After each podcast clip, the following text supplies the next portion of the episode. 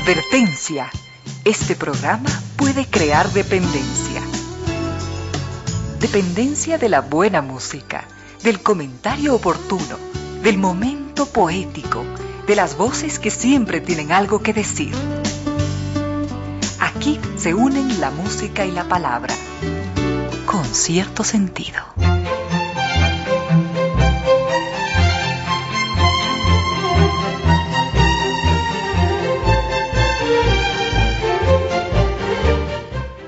Bienvenidos, bienvenidas. Gracias por sintonizar Radio Suceso 101.7 FM. Gracias por compartir estas horas de música, comentarios y entrevistas y ojalá, ojalá al final de la jornada, como siempre, podamos imaginar con estos favores que la fantasía nos hace. Podamos imaginar que rendimos un real, justo y merecido, merecidísimo homenaje a la inteligencia, a la sensibilidad, a la autoestima, a la confianza, por supuesto, la alegría de vivir y siempre, siempre, a las ganas de luchar de todos donde quiera que nos encontremos a las ganas de luchar por una vida más digna en lo individual y lo colectivo, y en esa tarea de cada tarde, de cada jornada, de manera generosa, inteligente, leal, nos acompañan ustedes con sus correos a las casillas ramiro díez arroba radiosucesos.net o reina díez arroba radiosucesos.net. También lo hacen a través de redes sociales, Twitter arroba ramiro díez o arroba reina victoria dz, también a través de Instagram a mi cuenta personal arroba reina victoria díez y por supuesto también nos encuentran en Facebook con cierto sentido.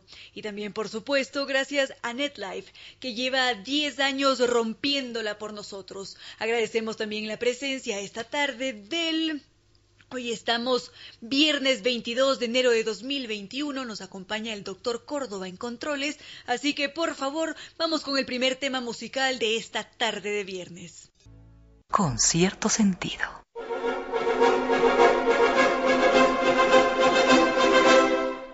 Como siempre, queridos amigos, estamos muy agradecidos por toda su interacción, como nos escriben más de un mensaje, a veces comentan nuestras publicaciones, por supuesto que también las comparten y eso nos alegra inmensamente. Justamente nos había escrito doña Amparito, doña Shea, también don Jaime y don...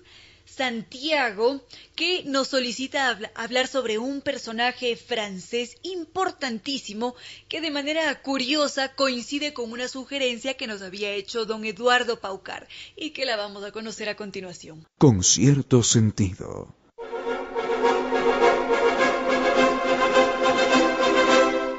Don Eduardo Paucar y don Santiago nos habían preguntado por la exacta misma persona una de las figuras más representativas de los poetas malditos.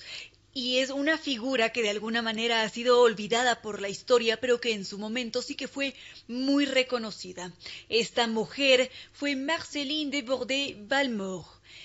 Esta mujer fue mm, una figura sombría, pero que al mismo tiempo era muy cálida, hilarante, era dulce, sincera y al mismo tiempo severa en sus poesías podemos encontrarnos esa muestra de amor constante que ella tenía por todas las relaciones sociales. Por una parte estaban sus amores, por otra parte estaba el amor que ella tenía al hecho de ser mujer y también, por supuesto, ella nos demuestra toda esa visión, esos sueños, esa alegría que ella sentía cada vez que podía fijarse en su paisaje, en los entornos, y todo eso ella lo plasmaba en unas bellísimas poesías. Marceline de Bordet-Valmore figura entre los poetas malditos.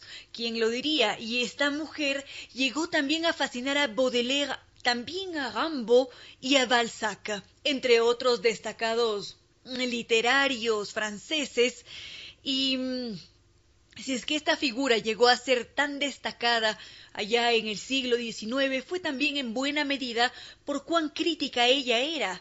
Tenía este amor por la política y sobre todo por la vida. Entonces fueron estas características más su gran maestría en el ámbito de la escritura las que la llevaron a volar por lo alto. Enseguida continuamos con la vida de Marceline de Bordet con cierto sentido.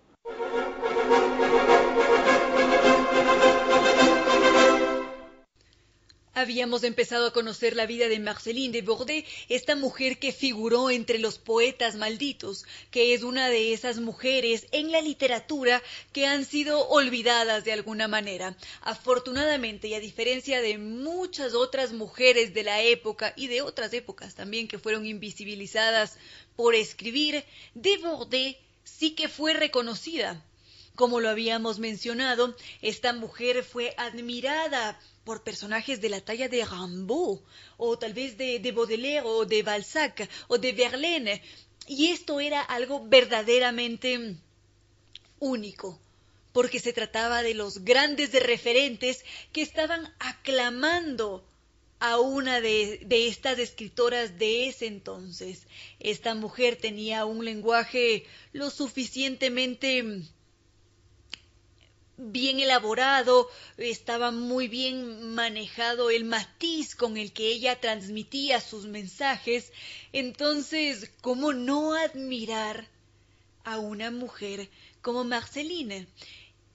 Y me parece que sería prudente conocer al menos un fragmentito de la obra de Marceline, sentir esos cantos cálidos, sentir también esos temblores maternales o esa pasión que estaba allí rugiendo dentro de su ser, pero que se mantenía muy discreta, porque de alguna manera esas pasiones representaban un peligro en su época. Así que dentro de poco vamos a ver si es que encontramos por aquí, con las maravillas que puede realizar Internet, una, una poesía de Marceline de Bordet. Con cierto sentido.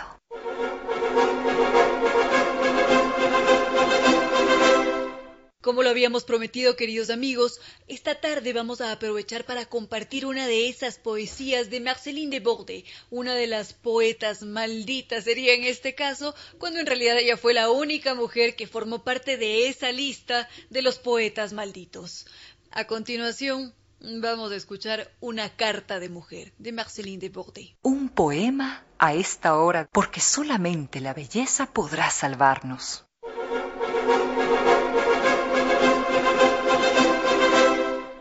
Escribo aunque ya sé que ninguna mujer debe escribir, y lo hago para que lejos en mi alma puedas leer como al partir.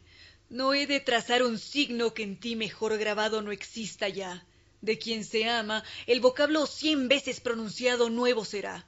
La dicha sea contigo. Yo solo he de esperar y aunque distante, yo me siento ir a ti para ver y escuchar tu paso errante. Jamás la golondrina al cruzar el sendero puede apartarte. Será mi fiel cariño que pasará ligero para rozarte. Tú te vas, como todo se va. Su éxodo emprende en la luz, también la flor, el estío te sigue, las tormentas sorprenden mi triste amor. De esperanza y zozobra suspira, mientras tanto el que no ve. Repartámoslo bien, a mí me queda el llanto, a ti la fe. Yo no quiero que sufras, que está muy arraigado mi amor por ti. Quien desea dolores para el ser adorado, guarda odio hacia sí. Cuán divino es, mas esperad, esta carta de una mujer.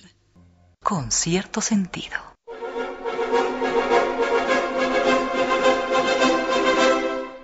Continuamos, queridos amigos, con la vida de Marceline de Bordet. Justamente acabamos de escuchar una de sus poesías, Carta de una mujer.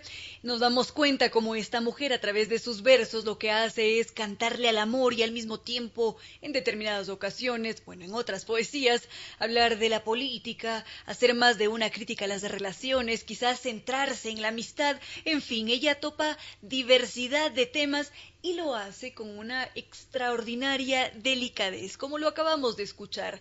Ella definitivamente fue una de las más grandes poetas, no solamente del siglo XIX francés, sino de todas las épocas, porque definitivamente su pluma cuenta con una gran maestría poética y como ya lo habíamos dicho, Marceline fue muy aclamada por los demás autores destacados franceses y también muchos otros de la época del romanticismo. Entonces, La historia de esta mujer nos dice que ella había nacido tres años antes de la Revolución Francesa. Había nacido al norte de Francia, muy cerca de Calais, para quienes han tenido la oportunidad de estar allí y para quienes no, siempre podemos buscar en Internet imágenes de Calais para transportarnos hacia esos sitios y conocer en dónde nació Marceline. Esta mujer fue la hija de la Francia post-revolucionaria y ella vivió un ambiente de muchas tensiones porque era un ambiente particularmente golpeado por la miseria. La vida era muy difícil y allí estaban siempre presentes las ansias de encontrar una salida para salir, para ir hacia adelante, una salida para alimentarse, para sostener a la familia. Y esta niña ya en un punto de su vida, cuando tiene 10 años, decide partir al lado de su madre a la isla de Guadalupe. Esto queda en, en el actual... Está muy cerca de California, cerca de Estados Unidos. Es un territorio francés, la isla de Guadalupe. Ellas deciden partir de su Francia natal en busca de un futuro mejor porque definitivamente allí solamente estaban experimentando la miseria. Viven allá dos años y se ve esta niña obligada a regresar a Francia. Es decir, que cuando ella regresa tenía apenas 12 años. Y Marceline regresó profundamente golpeada porque en aquel entonces estaba allí presente la peste amarilla y le había arrebatado a su madre, a la figura más importante de su vida. Y adicional a esto, Mientras estaba desarrollando toda la peste amarilla en la isla de Guadalupe, hubo una revuelta de los esclavos que hizo que fuera simplemente imposible habitar en esa isla. Entonces ella con apenas 12 años regresa a casa y afortunadamente se reencuentra con su padre. Sin embargo, no tuvieron la mejor relación y Marceline tuvo que independizarse. En un principio y a forma de actividad de supervivencia, decidió trabajar en el mundo del espectáculo. Marceline empezó en, en, todo esta, en, toda esta esfera artística como actriz y también como cantante de ópera. Ya toda, toda la actividad poética es posterior. En un principio ella estuvo allí, triunfando como actriz y como cantante de, ópera. Y es en ese mismo ambiente en donde ella conoce el amor. Enseguida continuamos con la vida de Marceline de Bordet. En algún lugar de la realidad existe la fantasía. Con cierto sentido.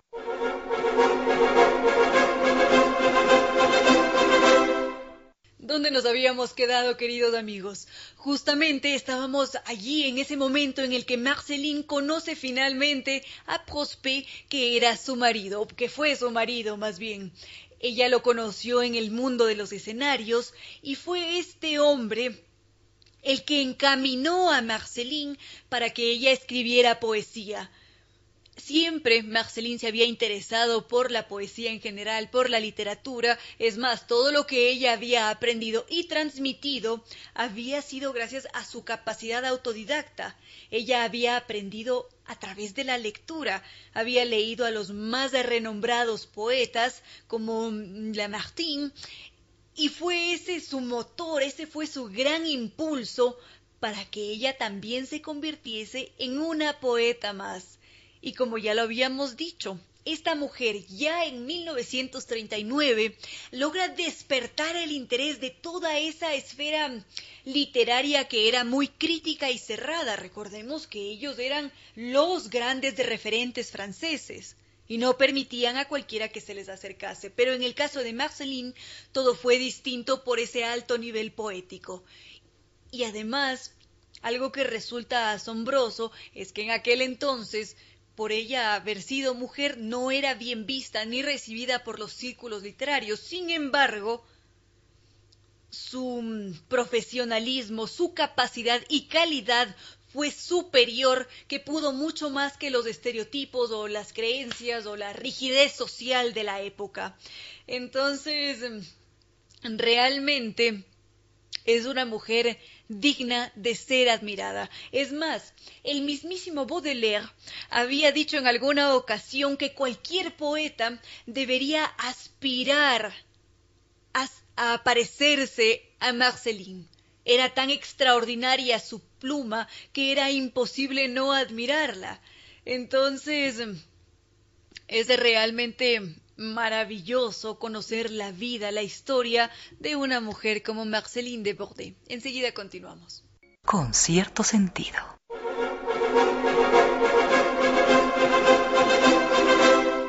Únicamente, ya que hemos invitado a este espacio a Marceline de Bordet bajo pedido de don Santiago y también de don Eduardo Paucar, únicamente mencionar la idea que tenía Marceline sobre el amor, porque habíamos dicho que esta era una mujer que se centraba en el amor precisamente.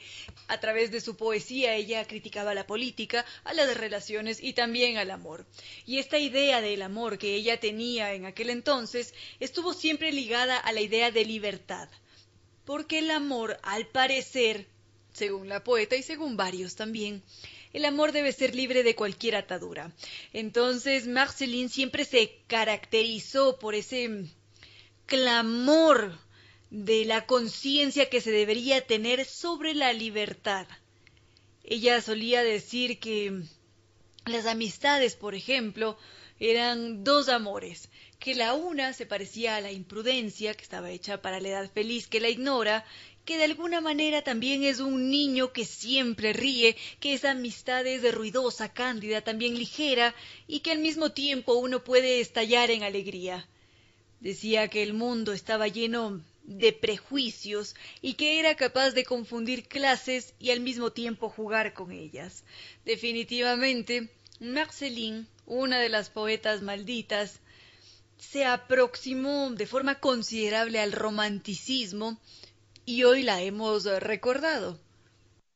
A esta hora, recuerde que es bueno que las personas respeten las leyes, y mejor aún, que las leyes respeten a las personas, con cierto sentido.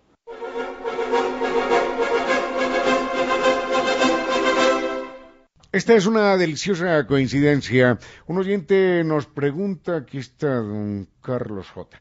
Un oyente nos pregunta, gracias don Carlos, nos pregunta cuál fue la influencia de la evolución del ser humano en la evolución del planeta. Total y absoluta, total y absoluta. El planeta no se podría entender en su evolución sin la evolución del ser humano. Hemos sido el motor, hemos sido la fuerza más dinámica para bien o para mal, no sé si para bien en todo caso, pero digamos, utilizando la frase cliché, hemos sido la fuerza dinámica para bien o para mal que ha marcado la evolución del planeta.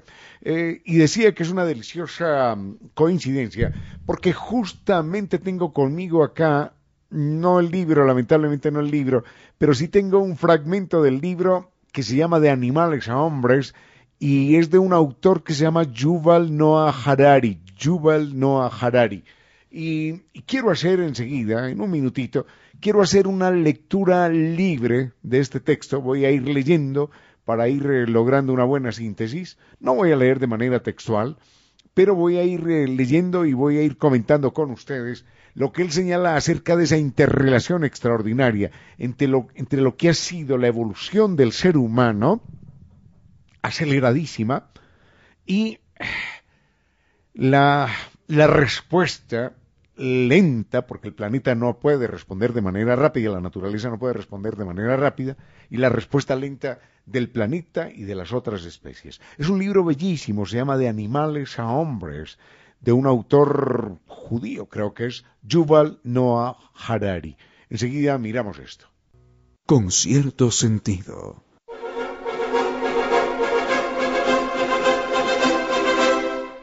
Un eh, muy apreciado oyente, don Carlos Jiménez, J. Sí, Jiménez, nos eh, pregunta cuál ha sido la interrelación entre la evolución del planeta y el ser humano. El planeta, el planeta no ha alcanzado a evolucionar eh, en términos eh, darwinianos o darwinistas porque la evolución es un proceso extraordinariamente lento, en tanto que en el animal humano esa evolución se dio de una forma extraordinariamente rápida y agresiva.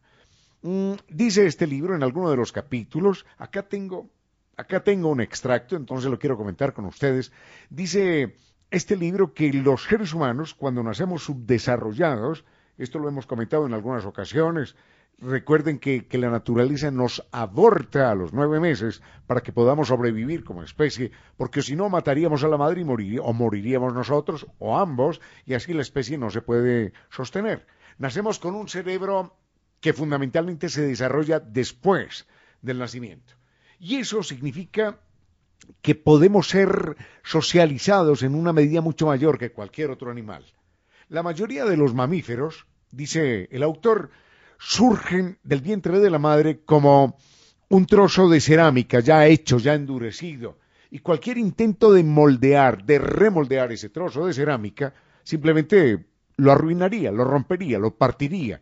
En tanto, los humanos salimos del vientre materno como sale el vidrio fundido del horno, y entonces podemos ser retorcidos, estirados, modelados, con una extraordinaria posibilidad de libertad. Y esa es la razón por la cual los seres humanos podemos ser educados para, para que nos conviertan, dice él, en, en, budistas o en cristianos o en capitalistas o socialistas o, o en belicosos o en pacifistas o en consumidores o en ecologistas. Y hemos supuesto siempre que el cerebro grande del, del ser humano el uso de herramientas y esas capacidades extraordinarias de aprendizaje fueron siempre ventajas, ventajas enormes. Por supuesto, por supuesto que sí, y nos convirtieron en el animal más poderoso de la Tierra. Pero, pero atención con esto, los humanos gozamos de estas ventajas a lo largo de dos millones de años.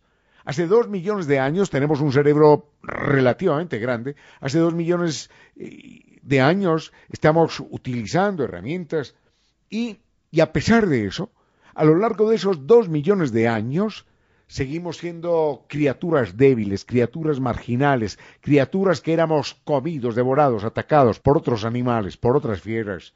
Así que, a pesar de que hace un millón de años nuestros abuelos tenían un cerebro grande y utilizábamos eh, utensilios de piedra aguzados con los que podíamos atacar y romper pieles y quebrar huesos, no éramos capaces, hace un millón de años no éramos capaces de cazar animales grandes.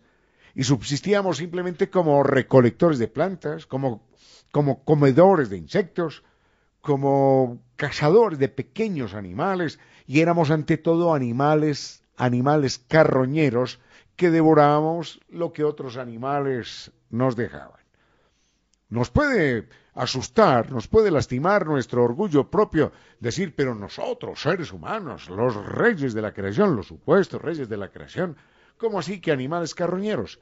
Carroñeros, ni más ni menos, hemos, hemos sido a, a lo largo de nuestra historia, en la mayor parte de nuestro tiempo, fuimos animales carroñeros. Y enseguida, enseguida volvemos con este comentario que nos hace el autor Yuval Noah Harari. Con cierto sentido.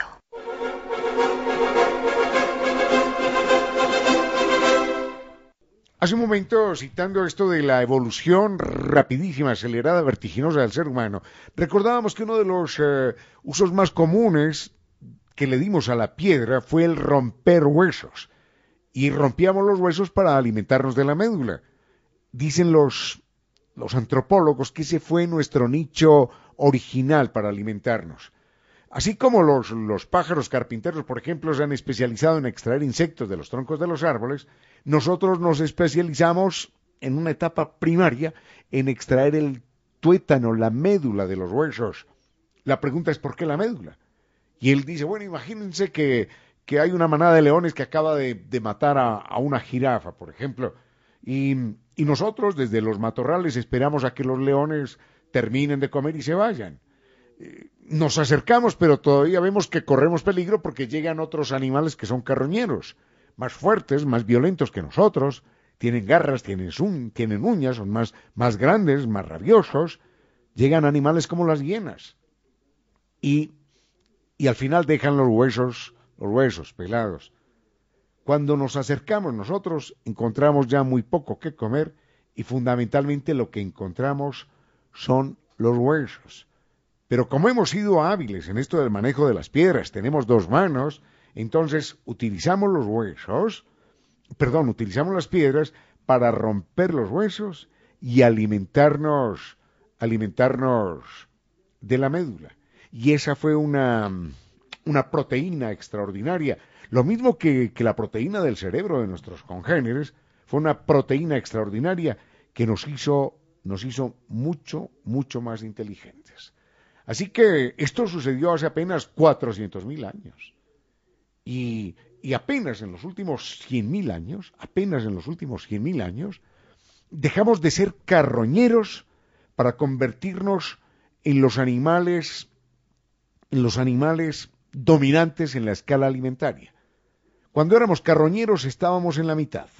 Y hace apenas 100.000 años, es decir, la semana pasada, en términos evolutivos, logramos ubicarnos en la cima, porque, porque empezamos a cazar animales grandes. Hay que recordar que esto significó un drama para el planeta entero, para todos los demás animales, porque a lo largo de, de millones de años, por ejemplo, los tiburones, los, los, leones, que eran los dominantes en tierra, los dinosaurios, mmm, habían, habían sido los dominantes, sí, pero la naturaleza, a lo largo de millones de años, habían creado defensas en los otros animales para que los leones y los tiburones y los, eh, los dinosaurios, bueno, no, no existieron al mismo tiempo dinosaurios y leones, pero pongamos los leones, para que los leones en tierra y los dinos y los tiburones en mar no se convirtieran en animales mortíferos sin ningún freno, sin ningún control. Y por eso hubo tiempo para que las gacelas evolucionaran para correr más deprisa. Y por eso hubo tiempo para que los otros peces también nadaran eventualmente más rápido que los tiburones o se pudieran esconder. Pero los seres humanos avanzamos de una manera tan rápida, nos colocamos tan pronto en la cima de la cadena alimentaria, que los otros animales no tuvieron tiempo de evolucionar para defenderse. Ningún animal puede defenderse frente a los anzuelos, frente a las redes de pesca. Ningún animal puede defenderse frente, frente a una escopeta. Ningún animal puede defenderse frente a una trampa metálica. Ningún animal. Así que ese fue el problema. Evolucionamos demasiado rápido y no le dimos tiempo a la naturaleza de realizar los ajustes necesarios para que las otras especies pudieran defenderse. En esa medida, las defensas de los otros animales para que la vida subsista en el planeta, en esa medida la defensa tiene que nacer de nosotros mismos y esa es eh, nuestra responsabilidad para la supervivencia del planeta y nuestra propia supervivencia como especie. Con cierto sentido.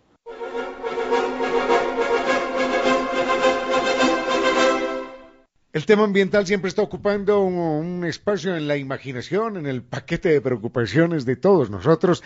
Y alguien eh, hace una pregunta bien curiosa.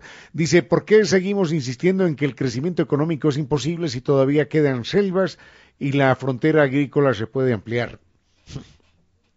bueno, eh, siempre pongo un ejemplo apoyado en un eh, cuadro naif, en un cuadro primitivo que vi pintado en alguna parte, pero que representa muy bien la situación del hombre moderno.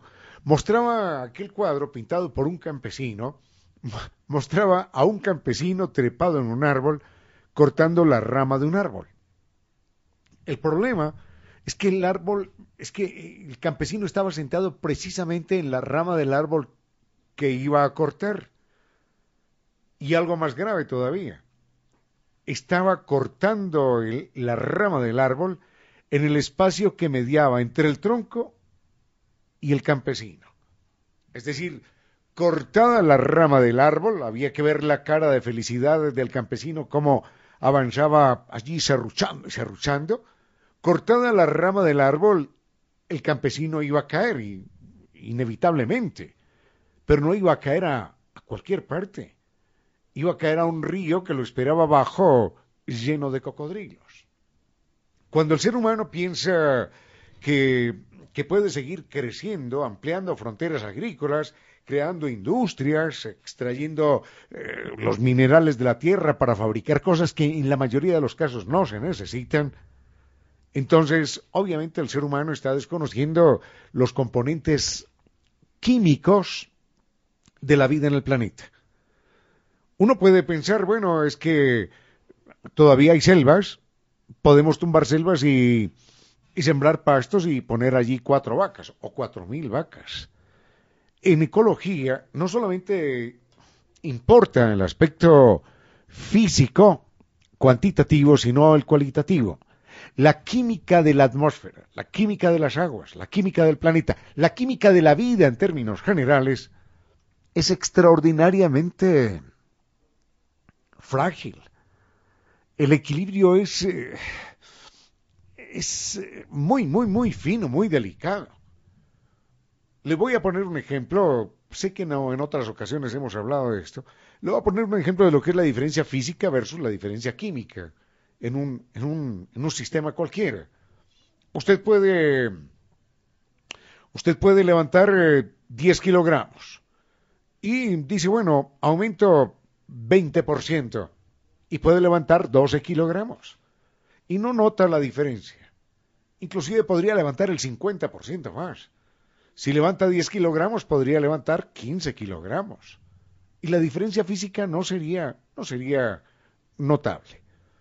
Pero en la química de la vida, las milésimas, las milésimas importan de manera definitiva. A usted y a cualquier persona, con miligramos, ¿sabe lo que es un, un gramo? Nada.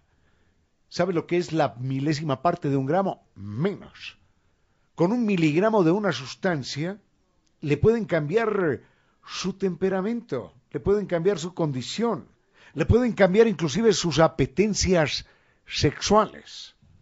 Más o menos progesterona, más o menos testosterona, le cambian, le cambian completamente la química de su cuerpo. Y no solamente la química, sino su pensamiento, su manera de ver el mundo.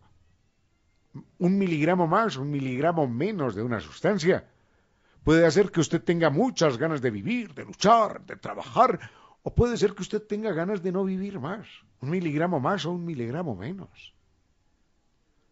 Usted puede pasar de 10 kilogramos a 15 kilogramos y moverlos, porque en términos físicos, así sea el 50%, la diferencia no es abrumadora para la función que tiene que desempeñar. Pero en términos, en términos químicos es muy distinto sus testículos, por ejemplo, pesan menos del 1% de su organismo, menos del 1%, menos. Sin embargo, muchísimo menos, no sé cuánto, pero muchísimo menos del 1%. Sin embargo, si usted se queda sin ese 1%, su vida cambia de una manera radical e irreversible. Y con la química del, del planeta sucede exactamente lo mismo. El proceso que hoy vivimos de la vida, cuando nace un ser humano, cuando nace un pececito, cuando nace un pollito, cuando florece una planta que después le va a dar alimento, es un proceso que se ha venido elaborando a lo largo de 3.800 millones de años, 3.800 millones de años. Y cada átomo, cada átomo ha tenido un papel que cumplir en ese proceso extraordinario. El problema es que llegamos los seres humanos hace muy poco tiempo y hemos cambiado no solo la física, sino la química, la química del planeta. Así que, sobre el crecimiento, sobre el crecimiento económico, enseguida le doy otros datos. Con cierto sentido.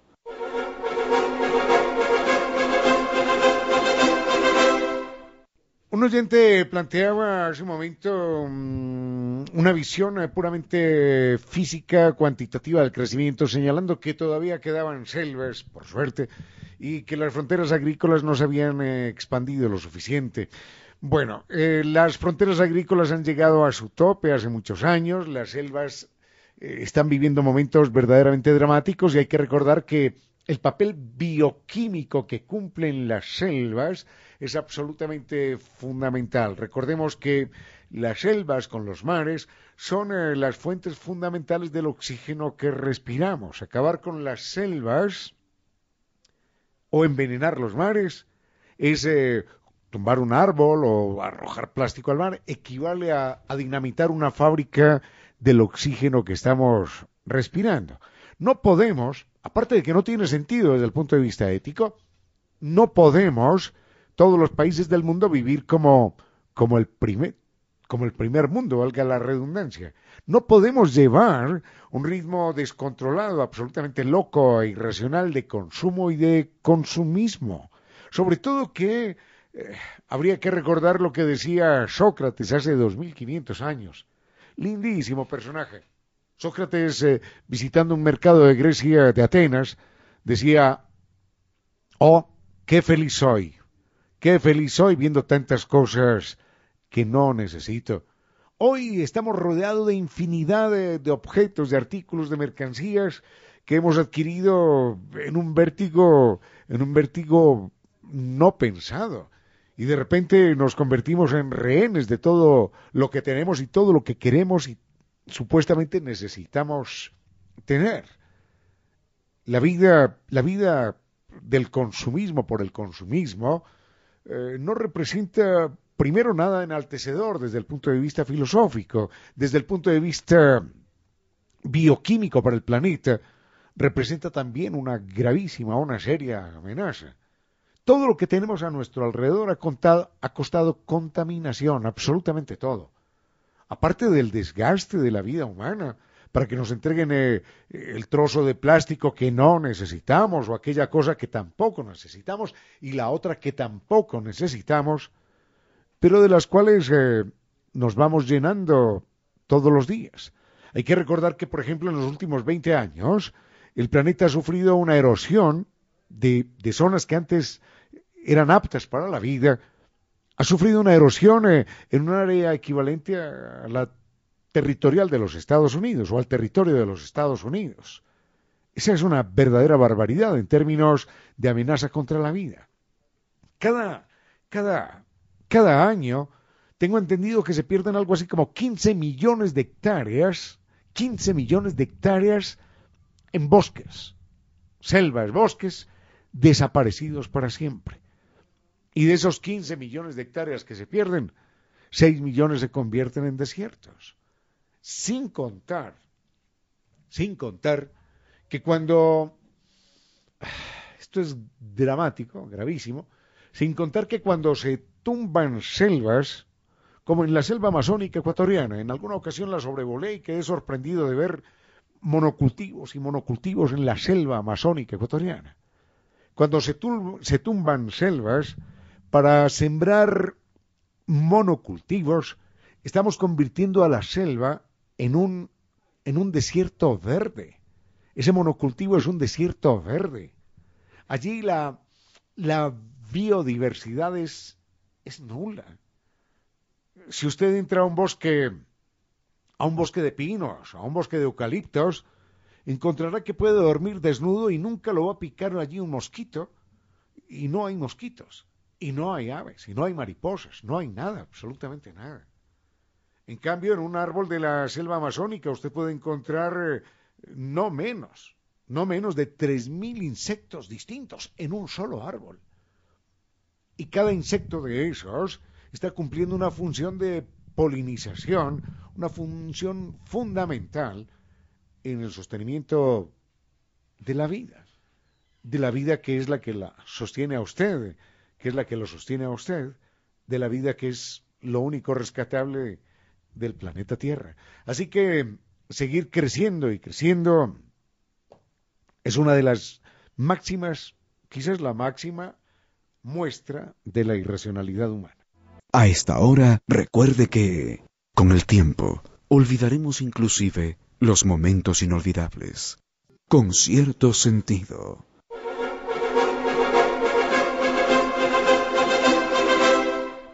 En más de una ocasión hemos hecho referencia a la condición eh, de humanos y a la condición de animales y es casi una bandera de este espacio el hablar de los animales como de los animales nuestros otros hermanos.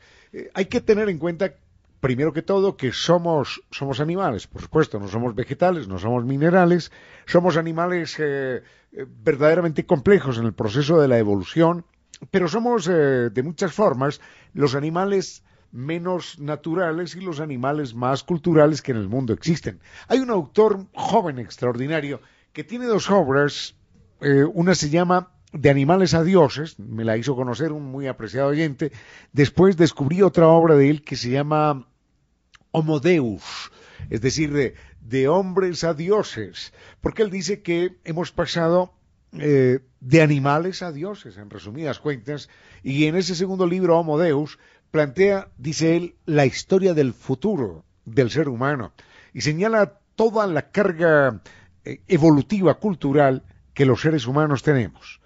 En ese libro, de animales a dioses y en Homo Deus, la verdad es que en este momento no recuerdo en cuál de los dos, él dice que los seres humanos tenemos varios niveles, varios planos en los cuales nos movemos. No estoy hablando de, de planos esotéricos, ¿no? No estoy hablando del séptimo cielo ni cosas de esas por el estilo, sino distintos niveles de conciencia.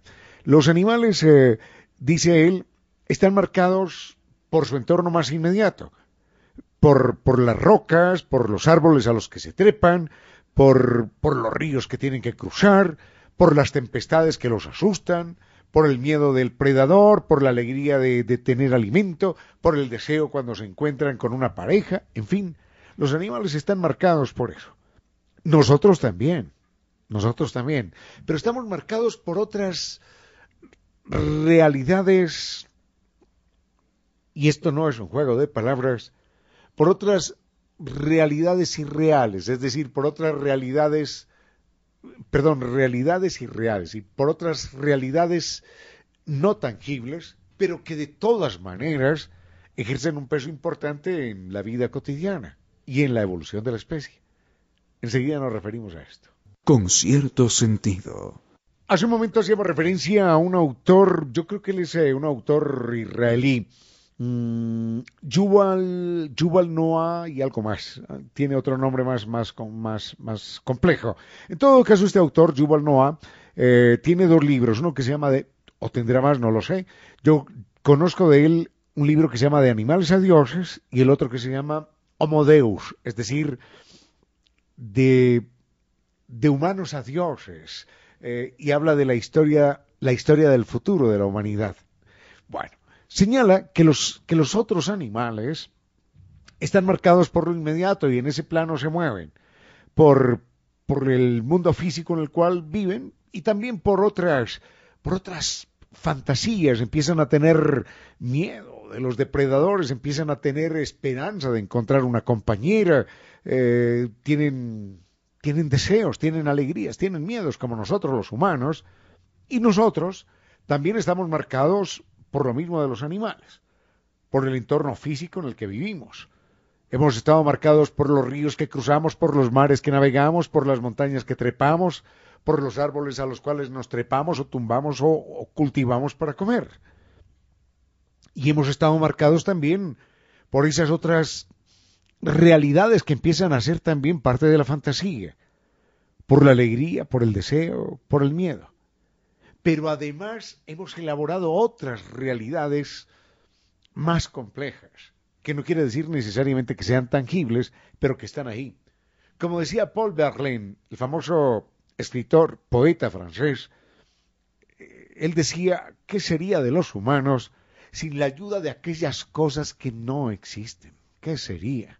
Bueno, los seres humanos nos hemos inventado religiones y ha habido mm, creaciones de carácter cultural, político, sangriento, que han marcado la historia de la humanidad, la revolución bolchevique, la revolución francesa, la bomba atómica, la Segunda Guerra Mundial, pero además hemos creado otra serie de, de, de, productos de carácter físico y de carácter cultural, el deporte, las grandes competiciones, el mundial de fútbol, tantas cosas, el estatus, el consumismo, hemos creado tantas otras, sé que es una grosería repetirlo, creaciones, hemos, hemos logrado tantas otras creaciones que ahora esas creaciones no solamente también han cambiado al mundo, sino que ese mundo que hemos creado también nos ha cambiado a nosotros.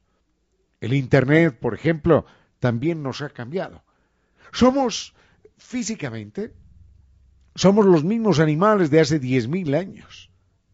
Por supuesto que sí. Tenemos el mismo desarrollo cerebral. tenemos los mismos cinco dedos en cada mano, las mismas dos piernas, en fin, la misma columna vertebral, caminamos erectos, pero hemos construido un mundo afuera y ese mundo de afuera ya se ha metido en nosotros y nos ha cambiado de manera definitiva. Los niños que hoy nacen, los niños que hoy nacen son distintos, esto es increíble. Son distintos a los niños que nacían hace 20 o 30 años. Y los niños que vayan a nacer en 10 años serán distintos a los que están naciendo hoy. Porque están inmersos en una burbuja extraordinariamente invasiva, una burbuja que hemos creado y que ya está cambiando para siempre nuestra especie en la medida en la que está cambiando nuestro cerebro y somos ante todo eso. Somos nuestro cerebro. Enseguida haremos un comentario adicional. Con cierto sentido. Hace un momento señalábamos que los seres humanos hemos sido animales que hemos cambiado de una manera dramática, profunda el mundo y que ese mundo nos ha penetrado y ha logrado también cambiarnos. Señalan los antropólogos, particularmente este eh, escritor israelí que es Yuval Noah, señala que esto todo empezó hace 70.000 años. Cuando empezamos a hablar, esto es extraordinario, cuando empezamos a hablar de cosas que no existían cuando empezamos a hablar de cosas que no existían, esas cosas, aunque suene extraño, empezaron a existir. Y empezaron a existir de tal manera, con tanta fuerza, que terminaron por cambiar nuestras vidas.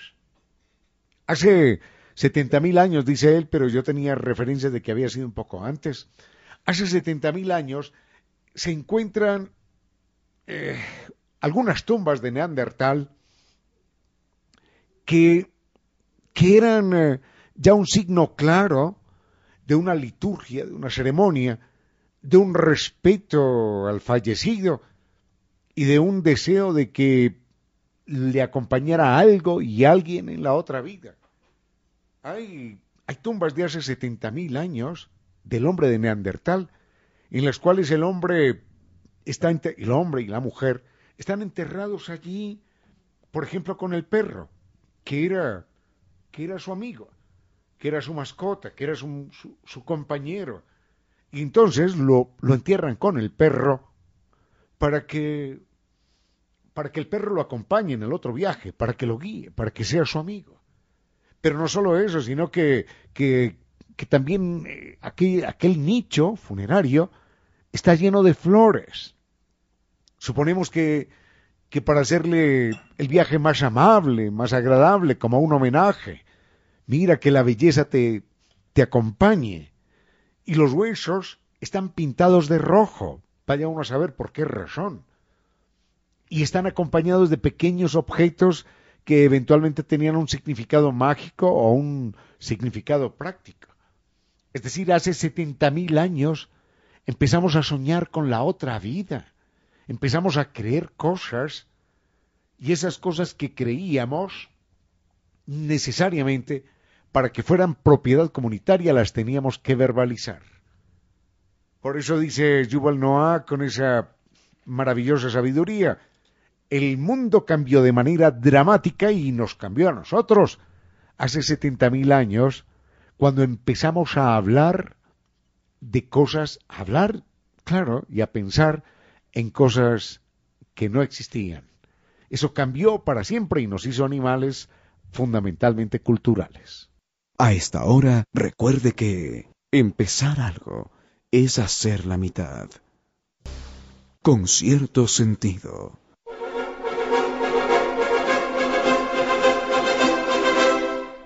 Una referencia más a estos libros, eh, los recomiendo cálidamente. Libros de Yuval Noah, de Animales a Dioses, es uno, y el segundo libro se llama Homo Deus. Son, son libros estupendos. En estos días hablaba con un queridísimo amigo, el doctor eh, Juan Pablo Moncagata, quien fuera, bueno, fue entre otras gobernador de la provincia del Guayas y eh, desempeñó otros importantes cargos, y decía que estaba verdaderamente maravillado con el libro de Yuval Noah, de Animales a Dioses. Eh, me olvidé, me olvidé en ese momento de recomendarle el segundo libro. Me, nos quedamos hablando del primer libro y nada más. Pero en todo caso, ese es otro libro estupendo. Y él decía, este es un libro tan estupendo, decía el doctor Moncagata, que es un libro para uno leer dos, tres, cuatro páginas y quedarse durante todo el día y el día siguiente pensando en lo que el autor dice. Bueno, en todo caso, entre las muchas maravillas que el, que el escritor plantea, es que los seres humanos empezamos a cambiar de manera dramática y a alejarnos de los otros animales y a cambiar el mundo y a cambiar nosotros con ese cambio del mundo desde el momento en el que empezamos a, imaginar y a hablar de cosas que no existían. Ya para eso se necesitaba la palabra.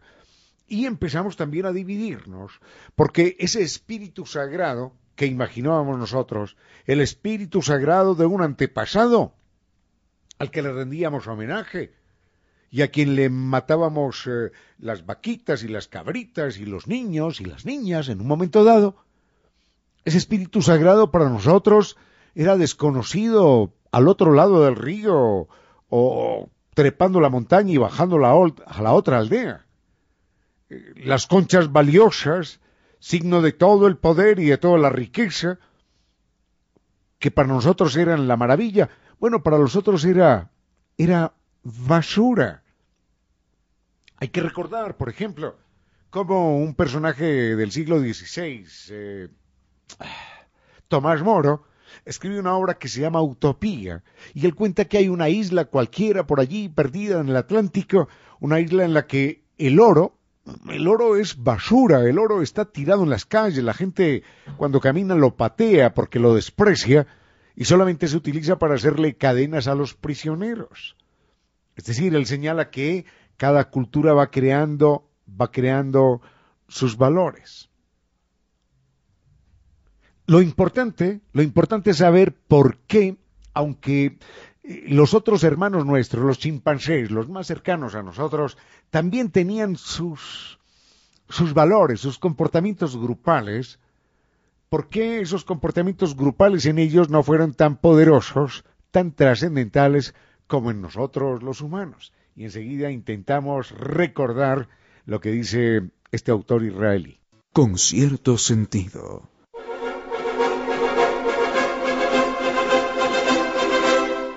Cerramos eh, ya con este comentario lo que dice Yuval Noah, Yuval Noah y no, eh, Yuval Noah, este escritor de Israel, antropólogo, verdaderamente un personaje extraordinario con una serie de aportes a la antropología. Cerramos el comentario señalando que él eh, afirma que esa aglutinación social que presentan los chimpancés no puede ser nunca comparable a la que tenían los, eh, los hombres de Neandertal o, los sapiens sapiens, y es precisamente por la palabra. En el momento en el que éramos, o en los momentos en los que éramos recolectores, mm, seres eh, transhumantes que íbamos de aquí para allá, mm, que migrábamos de un lugar a otro buscando frutas y raíces, nuestros dioses, nuestros duendes, nuestros espíritus eran verdaderamente débiles. Pero con la agricultura, cuando empiezan a surgir los primeros núcleos urbanos con la agricultura,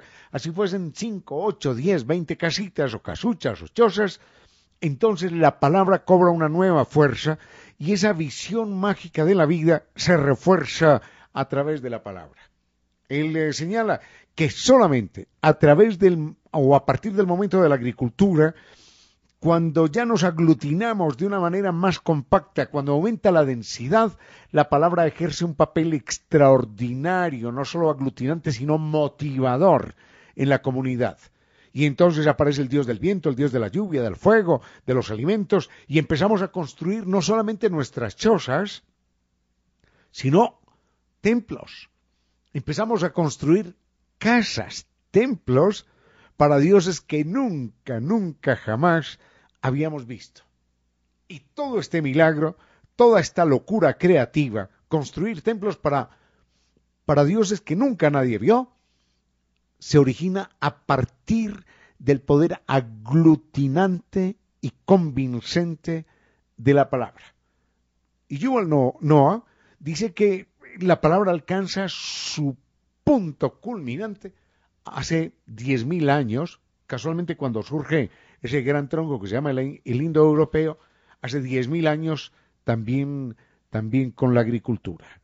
En fin, el poder de la imaginación, dice él, y las creaciones, eh, o mejor, las creencias, eh, son de tal magnitud, son de tal fuerza, que ni la muralla china, ni las pirámides de Egipto hubieran sido posibles sin que la gente creyera en un dios, y ese dios era eh, un emperador o un faraón o el mandarín de turno o quien fuera, pero a través de la palabra la gente estaba convencida de que ese faraón, de que ese mandarín, de que ese emperador eran Dios o la encarnación humana de Dios acá en la tierra. Hasta ahí, hasta ahí dejamos a Yuval Noah, ese escritor de Israel verdaderamente exitoso. Con cierto sentido.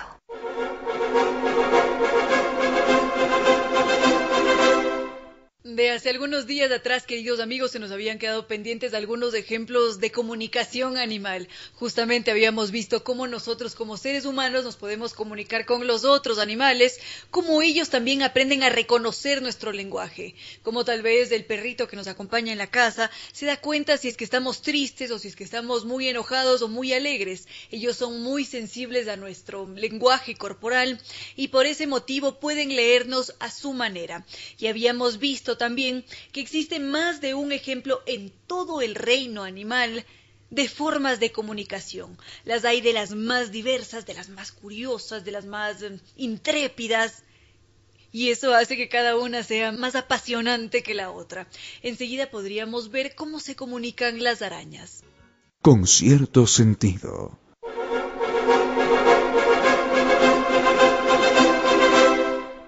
Habíamos dicho, queridos amigos, que íbamos a ver la comunicación que mantienen las arañas.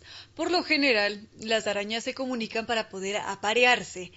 Y si es que hay una característica coincidente, no en todas las especies de arañas, pero sí en la gran mayoría, es que son un tanto cegatonas. No se caracterizan por ver a la perfección como tal vez podríamos creer cuando las vemos en una caricatura con esos ojos grandes, saltones y numerosos, sino todo lo contrario tienen un campo de visión muy limitado y esto hace que sus formas de comunicación no se den de una forma visual. Y es aquí donde inicia todo el asombro, donde nos damos cuenta cuán extraordinaria es la naturaleza, cuán capaz ha sido para moldear a cada especie en función del entorno en el que se encuentra. Entonces, cuando pensamos en las arañas, tenemos que tener siempre en consideración que estos animalitos se rigen principalmente por las vibraciones. Las arañas saben muy bien si es que ha caído una presa en su telaraña, o si es que quizás está lloviendo, o si es que en la telaraña cayó una hoja vamos a preguntarnos, vamos a decir, ¿cómo así? ¿Cómo es posible que una araña que es segatona pueda saber si es que está cayendo una gota de agua o una hoja o una presa en su, en su telaraña?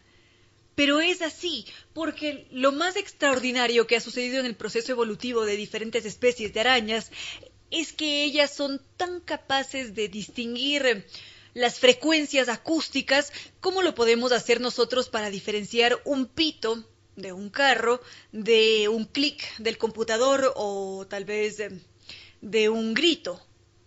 Es decir, que las arañas, gracias a la evolución, son capaces de sentir exactamente de qué tipo de vibración se trata para diferenciar si es que es una gota de agua o si es que es quizás una presa.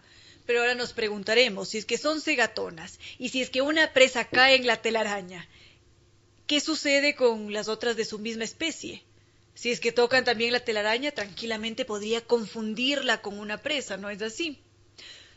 Pero resulta que no. Así que a continuación vamos a ver cómo hacen ellas para comunicarse entre sí.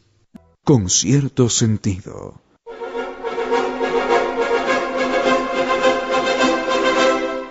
Hace un momento habíamos dicho que las arañas son impresionantes a la hora de comunicarse. Bueno, son en diferentes aspectos cuando construyen la telaraña. En fin, hay más de una característica asombrosa. Pero cuando nos referimos a la comunicación entre ellas, el asunto se pone aún más emocionante. Porque si es que una araña hembra está allí en su telaraña esperando a una presa, el momento en el que la presa caiga en la telaraña, va a emitir una frecuencia de vibración en específico. Y si es que el macho toca con su patita esa telaraña, va a producir la exacta misma frecuencia. Entonces es aquí donde nos preguntamos qué hacen para poder comunicarse, cómo ese macho le dice, hey, estoy aquí, estoy interesado en ti, apariémonos. Esto es asombroso, porque lo que hace el macho es elaborar una canción. Empieza a emitir una serie de vibraciones muy delicadas, juega con una pata, con la otra, con la pata trasera, y así empieza a crear una melodía que le dice a esa hembra que se trata de una araña de su misma especie. Y esto quiere decir que esa es una melodía única. No va a llegar otra araña de repente a intentar comunicarse con ella con su propia melodía porque no va a ser posible. Simplemente no le va a hacer caso, no va a estar interesada en, en ese otro macho porque no es de su misma especie.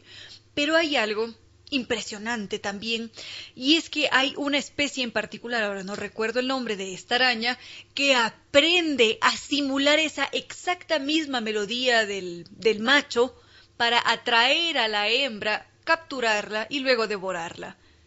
Es realmente impresionante cuán inteligente es esa otra especie porque logra simular las exactas mismas vibraciones. Esto quiere decir que siente siente muy bien y aprende porque luego reproduce de forma exacta esa misma vibración para poder capturar a la hembra. Esto es realmente fascinante y son esos ejemplos extraordinarios del reino animal. Enseguida podríamos ver uno adicional. Con cierto sentido.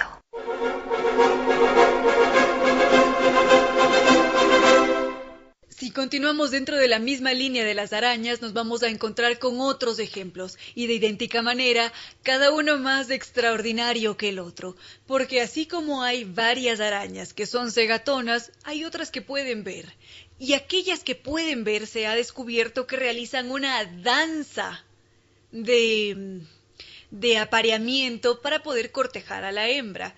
Y lo que resulta aún más extraordinario es que ellas en sus patitas tienen unos indicadores para que esa hembra sepa que ese macho pertenece a su especie que está intentando aparearse y hay una serie de códigos porque se han hecho experimentos con esta especie en particular en el que se retiran esta particularidad que tienen en las patitas, en las que se modifica el baile de la araña y se ha descubierto que las hembras no responden a no ser que se trate de su exacta misma especie, a no ser que sea su macho, que ella ya conoce cuál es el, el baile esperado para el cortejo. Eso por una parte. Por otra, las hembras cuando no consiguen un macho, cuando llevan demasiado tiempo solas, cuando no aparece por nada de este mundo, se ha descubierto que empiezan a producir un perfume efervescente. Ese perfume le da noticia al macho de su especie que esa hembra está buscando aparearse. Esto normalmente sucede cuando la hembra ya ha llegado a su madurez sexual, es decir, cuando ha tenido la última muda de su piel y está lista para procrear. Entonces, si es que ella no tiene allí a, una pareja potencial, lo que hace es buscarla. Así que díganme, queridos amigos, si es que esto no es verdaderamente asombroso en el reino animal. A esta hora, recuerde que a veces lavarse las manos puede ser una forma de ensuciar la conciencia. Con cierto sentido.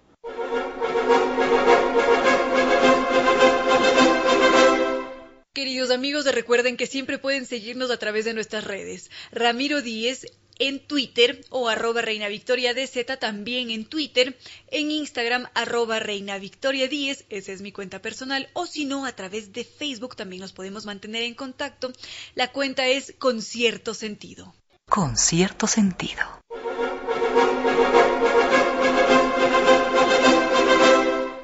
En estos tiempos tan duros que corren hemos recibido también buenas noticias y en buena hora que busquemos apoyarnos los unos a los otros, que cada uno desde su campo intente a su manera realizar un aporte y justamente nos han entregado la siguiente noticia. Novedades en la lucha contra el coronavirus en Ecuador, los médicos del Hospital IES Sur utilizan ventiladores automáticos descartables como apoyo para salvar vidas de pacientes con COVID-19.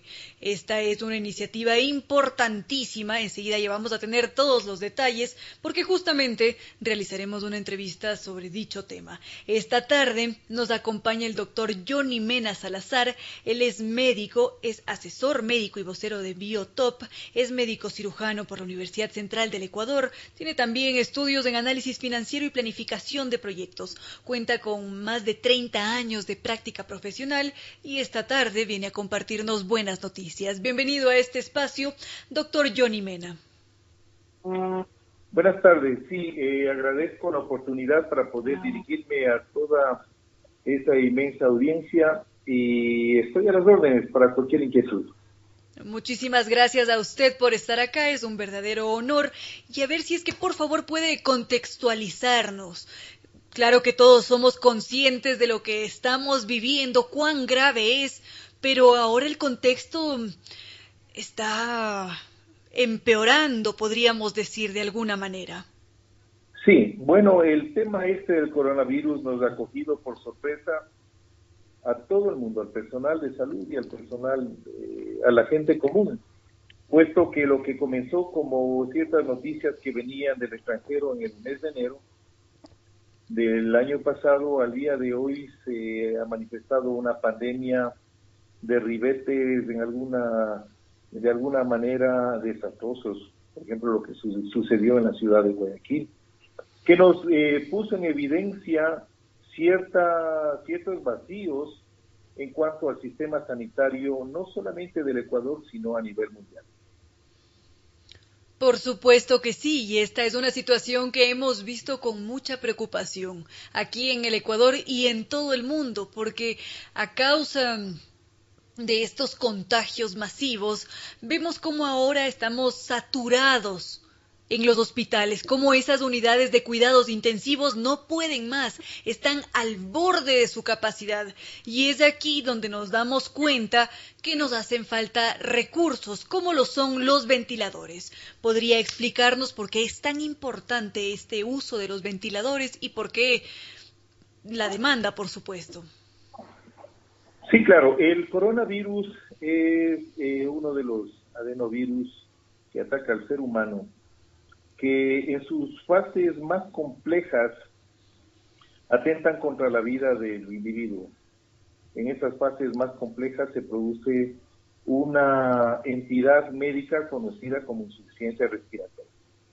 La insuficiencia respiratoria, es decir, ese, esa falta de habilidad que va perdiendo el pulmón frente al coronavirus de absorber oxígeno, de absorber el aire que necesita para todas sus funciones vitales, se va marcando y posteriormente se llega a niveles en los cuales son incompatibles con la vida. Este es el momento en el que lamentablemente el ser humano pierde la lucha contra este virus. ¿Qué hacer en las unidades de cuidados intensivos aparte del tratamiento farmacológico? Se utiliza un equipo de soporte ventilatorio que se conoce como respirador o ventilador mecánico. Son equipos sofisticados, son equipos grandes, son equipos que ocupan un lugar muy importante dentro de las salas de cuidados intensivos. Lamentablemente, no todos los hospitales disponen de cantidades grandes y suficientes para poder controlar esta enfermedad. Por esa razón, muchos pacientes eh, se ven en la necesidad de buscar eh, centros hospitalarios que tengan una cama, que tengan un ventilador. En estas circunstancias, la compañía Bortran de los Estados Unidos eh, ha enviado a nuestro país una cantidad suficiente de ventiladores portátiles. Estos ventiladores tienen ciertas características a conocerse. Primero, eh, parten de los mismos principios físicos, de los principios de asistencia ventilatoria de un ventilador común. Pero tiene una ventaja al ser ventiladores eh, portátiles, no necesitan de electricidad, no necesitan de batería, operan con una fuente de gas continuo, donde haya un caudal mínimo de 10 litros. Están diseñados para trabajar en situaciones difíciles como son estas, como bajas masivas, desastres naturales, brotes epidémicos, cortes de energía del hospital, transportes dentro y fuera del hospital, salas de resonancia magnética. Estos equipos eh, son manejados por los médicos terapistas intensivos, quienes luego de un adiestramiento previo les permite eh, controlar ciertos parámetros como son la cantidad de oxígeno que se va a entregar al paciente, la, eh, la frecuencia respiratoria y varios otros parámetros de tal manera que se pueda recuperar la función neumológica del paciente en el transcurso de los días. Esto es verdaderamente positivo porque nos da una luz de esperanza, nos dice que existen también otras alternativas, al menos temporales, en caso de no poder acceder a una UCI. Si es que he comprendido mal, por favor me corrigen. No, estamos muy bien.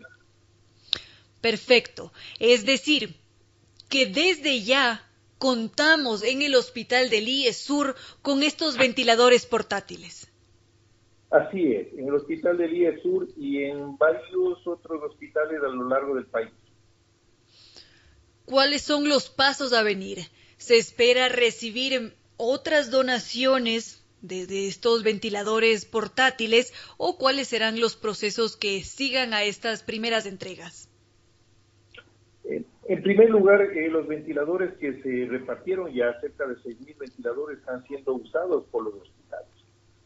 Sin embargo, eh, la enfermedad continúa y las instituciones están tomando contacto con la compañía Biotop, que es la compañía que representa a Bortan de los Estados Unidos aquí en la ciudad de Quito, y ellos se encargan de despachar las unidades que necesitan los hospitales hay un abastecimiento suficiente, completo, como para poder eh, seguir dándole guerra a esta, a esta pandemia. Esto es muy importante. Ahora, ¿qué sucede con nosotros como individuos que estamos en casa? Si quizás no tenemos esa oportunidad para acceder a un hospital, para transportarse o para que nos vea un especialista, ¿podría ser este ventilador portátil utilizado por un civil, podríamos decirlo. No, no, no, no. Eh, el tratamiento, si es que el cuadro no es severo, el tratamiento en casa, como lo ha mencionado el Ministerio de Salud, se tiene que guardar, hay que observar una cuarentena. En casos de personas que requieran cierta asistencia ventilatoria, con una cánula nasal, con un tanque de oxígeno o con un concentrador, es más que suficiente. Pero aquellos pacientes que ya en sus niveles de oximetría, lo que nosotros conocemos como la, la, la PaO2, es decir, la presión arterial de oxígeno que se consigue a través de una gasometría, pinchando una arteria del cuerpo, nos menciona que estamos entrando en fases de hipoxia, es decir, fases en las cuales el tejido está recibiendo cantidades insuficientes de oxígeno porque el pulmón no está funcionando bien en esos casos se tiene que pensar ya en el uso de un ventilador. Y si los ventiladores mecánicos están ocupados, un ventilador portátil podría ser la solución para poder dar asistencia ventilatoria a ese paciente. La asistencia se la puede dar a través de una mascarilla especial para ventilación no invasiva disponible en los hospitales o en algunos casos incluso se llega a la intubación y el uso del ventilador portátil. Es decir, que estos ventiladores pueden llegar a marcar una diferencia. Quizás em, alguna recomendación para nosotros, doctor Mena, para evitar llegar a esos puntos. Y claro que es siempre importante saber que contamos con otras alternativas en estos tiempos de escasez. Bueno, sí, hay eh, las normas que a nivel mundial nos ha marcado la Organización Mundial de la Salud. El uso de la mascarilla, lavarnos constantemente las manos, el distanciamiento social, evidentemente muy importante, y la vacunación. Eh, eso esperamos como médicos que haya un antes y un después de la, del hecho este de la vacunación. Excelente. Agradecemos su presencia en este espacio, doctor Johnny Mena Salazar. Muchas gracias. Siempre a las órdenes. Este siempre será su espacio.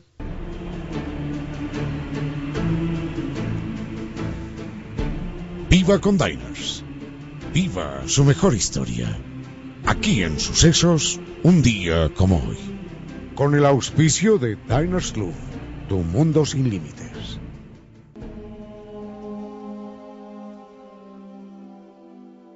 Un niño inglés, protegido por la fortuna de su familia, apenas al cumplir los 10 años, heredó el título de Lord, y a esa misma edad ya ocupaba una silla permanente en la sala de los lores. Como si fuese poco, a esa temprana edad ya había sido iniciado sexualmente, y su carrera amorosa iba a superar todas las imaginaciones, con amantes de uno y otro género, y de las más variadas condiciones, sin excluir a sus familiares. Este niño, de tantas precocidades, se llamaba George Gordon Byron, y el mundo de la literatura lo conoció como Lord Byron, poeta de pasiones y energías extremas. Byron el poeta y el hombre que nunca ahorró emociones. Se jugó la vida en una carrera loca en medio de aventuras y galanteos, sueños, ambiciones y conflictos. Byron, nacido en cuna de oro y protegido por los títulos aristocráticos, era amado por la sociedad inglesa gracias a sus dotes de brillante y sensible poeta. Pero esa misma sociedad terminó expulsándolo cuando su conducta amorosa empezó a desbaratar matrimonios y a lastimar el pudor colectivo. Byron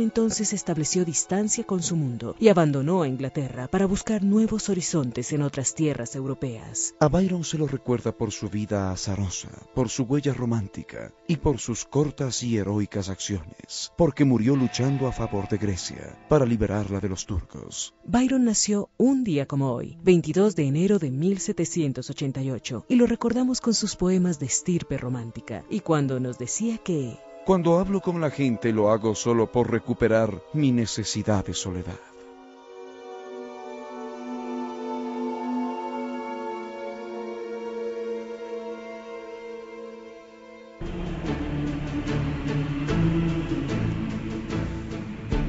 Viva con Diners. Viva su mejor historia. Aquí en Sucesos, un día como hoy. Con el auspicio de Diners Club tu mundo sin límites. Muchas gracias. Con cierto sentido.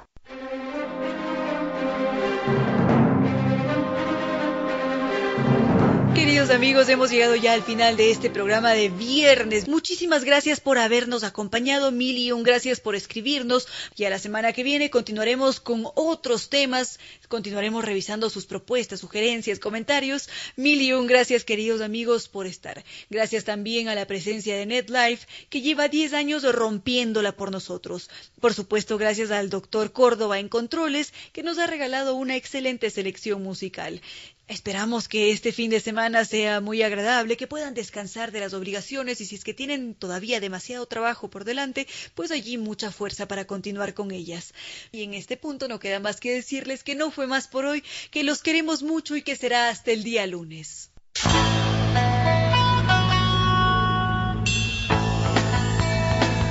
Si como dicen es cierto que en la vida no hay casualidades, piense, ¿por qué escuchó usted este programa? Tal vez escuchó aquello que necesitaba o tuvo la sospecha de esa luz dentro de su propio ser. Una gota de agua, un corazón que late, una semilla en su memoria, un remanso en medio de sus prisas, una voz que aliente su esperanza, una pluma para sus alas. Algo de eso hemos querido ser. Aquí, en concierto sentido con Ramiro Díez. Y Reina Victoria Díez.